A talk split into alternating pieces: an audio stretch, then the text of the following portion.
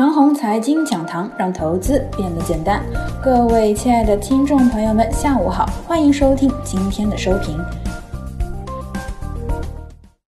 如果主板不涨，科技股也不会再有空间。二零一九年的中期啊，两千八百到三千点的沪指和一千四百到一千五的小创处于偏低的估值水平阶段，指数每抬升百分之五十呢，便上升一个估值水平，依次为中等估值水平、局部泡沫化水平、严重的泡沫化水平。经过半年的上涨之后呢，沪指原地踏步，依然处于偏低的估值水平，而创业板已经涨了百分之五十，处于中等化的估值水平。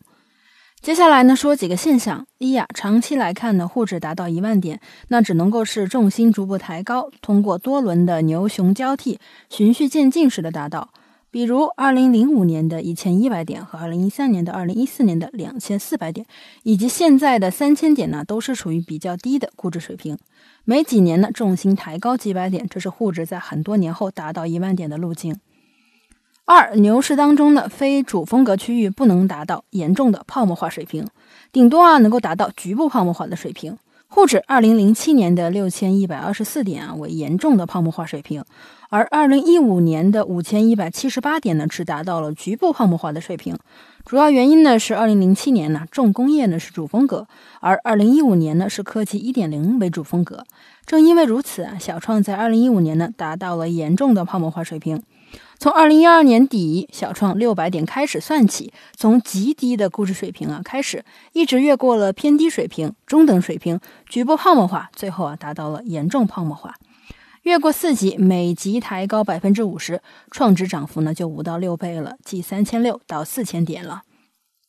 牛市当中呢，非主风格的区域啊，达到中等估值水平呢是必须的；达到局部泡沫化的水平啊，要看运气；达到严重泡沫化的水平呢是不存在的。也就是说呢，本轮牛市啊，沪指达到四千二到四千五百点呢是必须的，这是中等估值水平。再往上看呢，看到六千点，要看运气；再往上呢是不可能的。小创呢，科技二点零啊，作为本轮经济的主风格区域呢，目前已经处于了中等估值水平。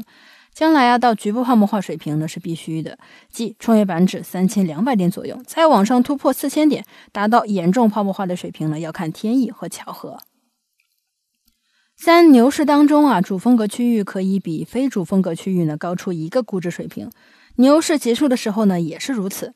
图中啊，如果两者都处于一个水平那，主风格区域呢可以先行提高一个估值水平，但是绝对不能先行提高两个估值水平。等主风格区域已经比非主风格区域高出一个估值水平之后呢，非主风格区域不涨的话，主风格区域也就不会涨了。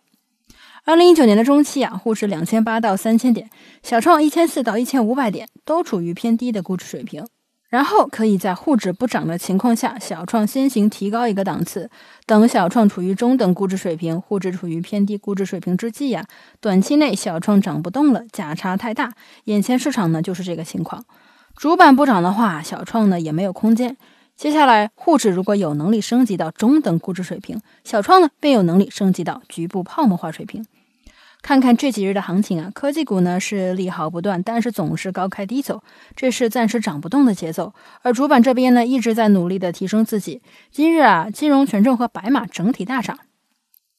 四总结一下，目前三千点的沪指啊，恰似于二零一四年下半年的两千四百四十点的沪指。小创两千一百点，就相当于二零一四年下半年的一千五到一千六百点。接下来的行情主基调呢，是主板这边呢会一直努力的上涨，而小创这边呢是拉锯震荡。等主板干上去之后啊，小创这边呢会从眼前的中等估值水平，奔着泡沫化的方向去。以上就是我们今天的全部内容，祝大家股票涨停。